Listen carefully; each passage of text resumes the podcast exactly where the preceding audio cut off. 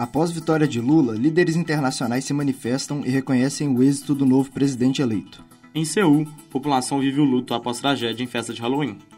Novo primeiro-ministro britânico Rishi Sunak recebe críticas após esnobar participação na COP27.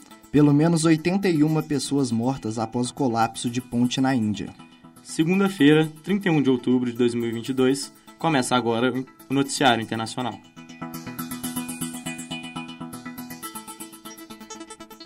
Internacional.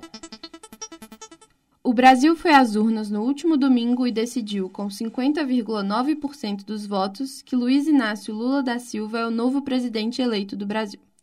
Em uma eleição muito acompanhada pela comunidade internacional, líderes estrangeiros foram rápidos em reconhecer a vitória de Lula. De acordo com especialistas políticos, as congratulações quase imediatas também servem para barrar qualquer possibilidade do atual presidente derrotado nas urnas, Jair Bolsonaro, não aceitar o resultado do domingo. Parabéns, caro Lula, por sua eleição que dá um início a um novo capítulo da história do Brasil. Juntos vamos unir nossas forças para enfrentar os muitos desafios comuns e renovar o vínculo de amizade entre nossos países. Fecha aspas disse o presidente francês Emmanuel Macron.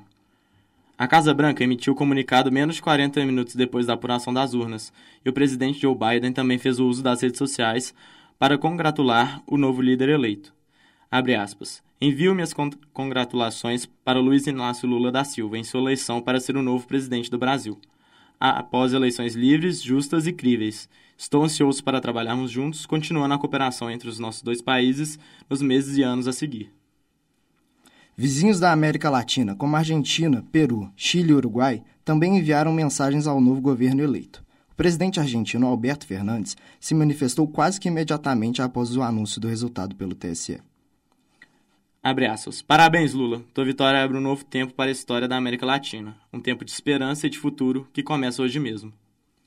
Entre os outros países que se manifestaram publicamente estão as embaixadas do Reino Unido, da China e da Alemanha no Brasil, o primeiro-ministro canadense Justin Trudeau, Joseph Borrell, chefe da diplomacia da União Europeia, e o Nobel da Paz e presidente do Timor-Leste, José Ramos Horta.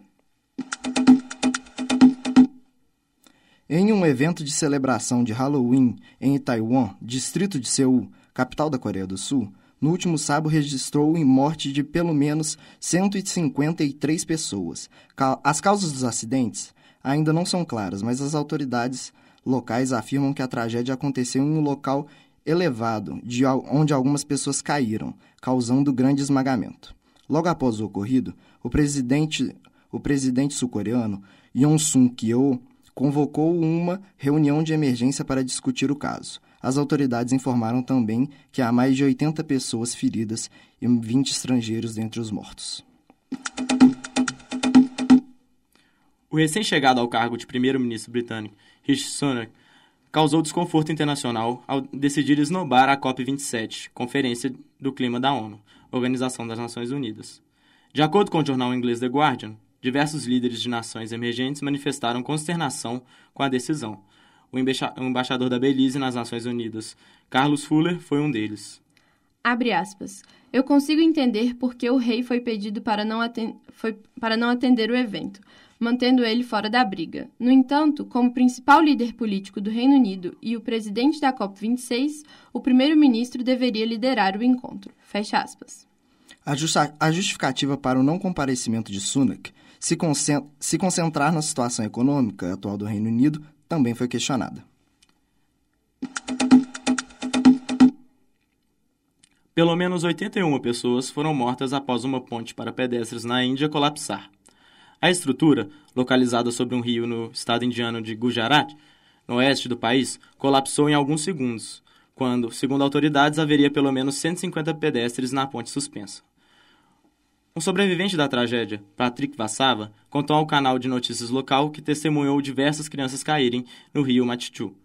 O governo indiano formou um time de investigação especial para averiguar o motivo do colapso, além de mobilizar uma força-tarefa para a operação de resgate.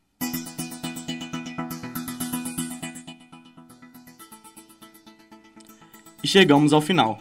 Apresentação: Danilo Pierre, Luan Vessiani e Mariana Barcelos. Produção: Danilo Pierre, Luan Vessiani e Mariana Barcelos. Trabalhos técnicos Clara Costa, Arthur Rocha e Giovanna Orsini. Coordenação Getúlio Nuremberg. Obrigado pela sua audiência e até a próxima.